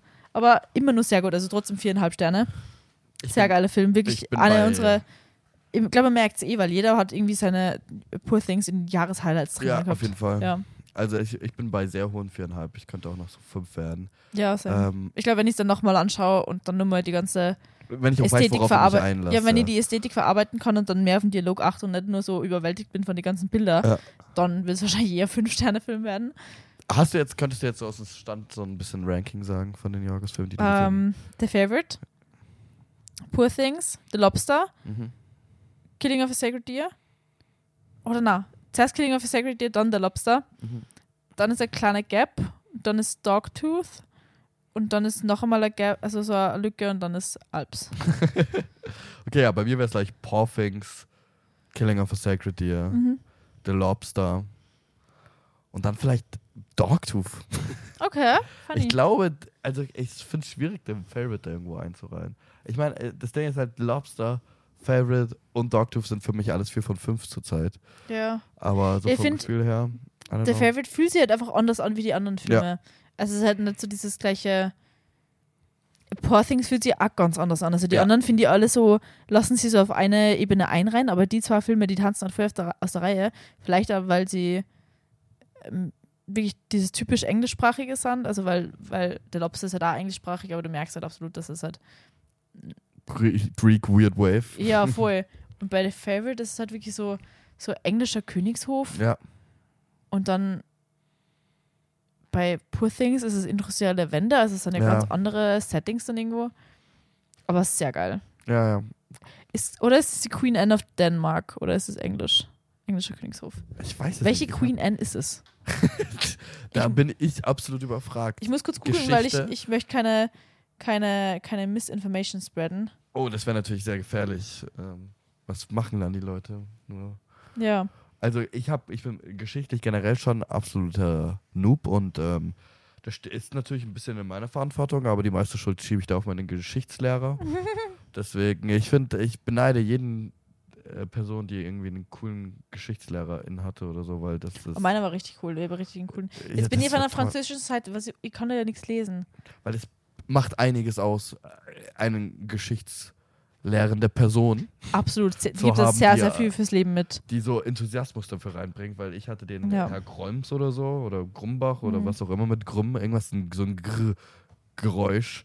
Und das war halt wirklich so, okay, dann schlagst mal Buch Seite 52 auf Oh. und dann liest in der Reihe durch. Da hast halt gar nichts mitgenommen. Ich weiß ungefähr, wann die französische Revolution war. Mhm. Und ab einer gewissen Oberstufe Okay. hat sich sowieso nur noch um den Zweiten Weltkrieg bei uns gedreht. Ja. Also, Also wir haben da also Oberstufe war schon dann so französische Revolution, Mhm. Nazis, Erster Weltkrieg und so. Auf jeden Fall. Ähm, die Queen Anne war die, die erste Queen ähm, von Great Britain, nachdem ähm, England und Schottland halt zu dem Act of Union zusammengeschweißt Ja. worden sind, äh, wo das halt dann eine, ein Königreich geworden ist. Ähm, ja, ja also sie ist britische Königin gewesen. Und ja. Genau. So, Gut, dann wissen wir das jetzt auch alle. Genau. Genau. Das war die Queen Anne. Haben wir noch abschließende Worte zu Jorgos? Boah, ich hoffe, ähm, stehen, stehen neue Filme an von ihm? Ich weiß stehen nicht. ja Ich schon hoffe, Filme in, in Startlöchern. Irgendwas mit Kindness, oder? es kann sein. Ich hoffe, wie gesagt, dass er si- nur- nur sich noch dieses Buch nimmt. Aber vielleicht Oh, war das ja. auch einfach nur ein Gerücht. Es wäre echt ein sehr tolles Buch. Da geht es auch viel so um Privileg irgendwie. Okay. Es geht so, keine Ahnung, um so ein sehr, sehr weißes, reiches, privilegiertes Mädchen so in New York. Oh, Und das wäre ist, interessant. das ist eine tolle Geschichte. Für Ich mit die man sehr viel Empathie aufbauen kann. Ich suche Jorgos Lantimos Upcoming Movies und es steht Poor Things da. Hallo. Hallo? Hallo, das ist ja schon. Das, ist schon äh, over. Old News. Old News. Ähm, Kinds of Kindness ah, ist er da. Der Director natürlich. Äh, es gibt schon ein paar Fotos. Emma Stone spielt mit. what? Und Jesse Plemons. Oh, okay. und Hunter Schafer und Willem Dafoe. What the hell, das ist ja nice. Oh. Sehr cooler Cast. Also habt ihr was zum Freuen, nachdem ihr jetzt auch die ganze Filmografie von Jorgos wie wir hoffentlich angeschaut habt? Ja, also Könnt ich kenne Alps, du kennst Alps nicht. Ja, ich kenne Alps nicht, ich kenne auch nicht Kinetta. Also, Ja, ich auch nicht. Ja, auf jeden Fall, Jorgos Lanthimos, einer meiner Lieblingsregisseure, europäischen Lieblingsregisseure, finde ich. Mhm. Ähm, sehr sehenswert, sehr interessantes Genre. Ja. Also Greek Weird Wave ist sehr funny. Ähm, und ja, ich hoffe, ihr hattet Spaß. Ich hatte Spaß. Ich hatte auch sehr viel Spaß. Ähm, und ich glaube, I'll have to go punch that baby. Das sind schöne abschließende Worte von Sabi, das kann ich natürlich nicht toppen. Deswegen bleibe ich traditionell. Danke fürs Zuhören. Folgt uns auf Instagram, YouTube, Spotify. Lasst eine Bewertung da. Vielleicht auch irgendwelche Anmerkungen, Kommentare, gern zu hören hier. Und ähm, schönen Abend noch. Ciao. Bye, bye.